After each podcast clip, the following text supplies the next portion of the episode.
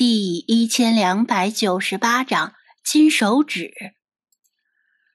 世华一再凯他于志康，殷切的邀请张子安和精灵们吃鱼，声称这条鱼晒了太多的太阳中暑了，必须要吃掉，丝毫不顾及这条肺鱼本身的意见。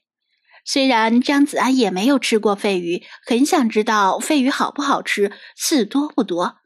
但他毕竟没有奢侈到为了逞口腹之欲而品尝龙肝凤脑的程度，吃这条肺鱼就等于吃钱呐。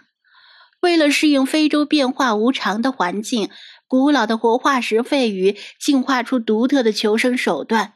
当水源干涸时，它们会在泥土里挖洞，用泥土和自身的水分的粘液形成一层防止水分流失的保护壳。只露出嘴里一根细管，用来呼吸。而此时，它们的表就起到了肺的作用。它们虽然有鳃，但潜伏在水中时，还要每隔半小时露出水面呼吸一次，否则就会憋死。肺鱼能以这样的半木乃伊的状态维生多久，取决于环境的干燥程度。而这种极端干燥的沙漠环境中，一旦这片小绿洲的泉眼干涸，顶多能撑半年，就会变成一条鱼干。不过，肺鱼一般是生活在非洲中部和南部的河流以及湖泊中，很少听说北非有发现肺鱼的记录。可能是形成这条小绿洲的地下泉眼。是某条从非洲中部流经此处的地下水脉一部分，水流中的肺鱼卵偶尔飘荡到这里，遇到合适的环境就孵化成功。张子安刚才取水、滤水、净水的时候，也注意到水里有一些不知名的小鱼，有的鱼还没有眼睛，可能也是地下水脉里的鱼。当地下水脉遭遇浅层地震而改道，或者衍生出支流，也会冒出地面形成绿洲。这条肺鱼应该就是吃小鱼长得这么大。同时，他敢肯定，这片湖泊不可能有第二条肺鱼了，因为食物不够分。被压在行李架下的肺鱼依然没有放弃扭动挣扎。发现无法往前移动，他就开始挖洞，想钻洞逃跑。两对长须其实是异化的鱼鳍，为了挖洞而进化成这个样子。虽然粗看跟其他观赏鱼的长须差不多，但其实完全不是一个概念。灵活性和强壮程度堪比加藤老师的手指。张子安以崇敬的目光盯着这条试图逃跑的肺鱼，当然不是因为他跟加藤老师产生了某种联系而崇敬，而是崇敬他的求生欲望。与其把他留在这里自生自灭，还不如把他带回宠物店养着，至少不用靠天吃饭。另外，在附近出没的猛禽对他来说也是严重的威胁。当他每隔半小时浮出水面呼吸时，就可能被猛禽乘虚而入。这么一条孤独的肺鱼留在这里，既不能繁衍后代，自身的安危也成问题。这应该是属于保护型安置。如果是列入华盛顿公约的澳洲肺鱼，他肯定不敢带回去。就算带回去，也要献给国家。但长身肺鱼只列入世界自然保护联盟红色名单的无危物种，所以带回去没什么问题。其实长身肺鱼被列入无危，并不是因为它们的数量真的很多，而是人们很难确定它们的数量。这种时而生活在水里，时而生活在泥里的鱼，谁知道它们到底有多少条？而且经常忍饥挨饿的非洲人民，一旦挖到肺鱼，肯定会烤而食之，自然就会越吃越少。他拉住肺鱼的尾巴，像拔萝卜一样，把它从挖了一半的沙洞里拽出来。被激怒的肺鱼利用强壮的肌肉，将身体扭成了 U 型，回头就向他咬过来。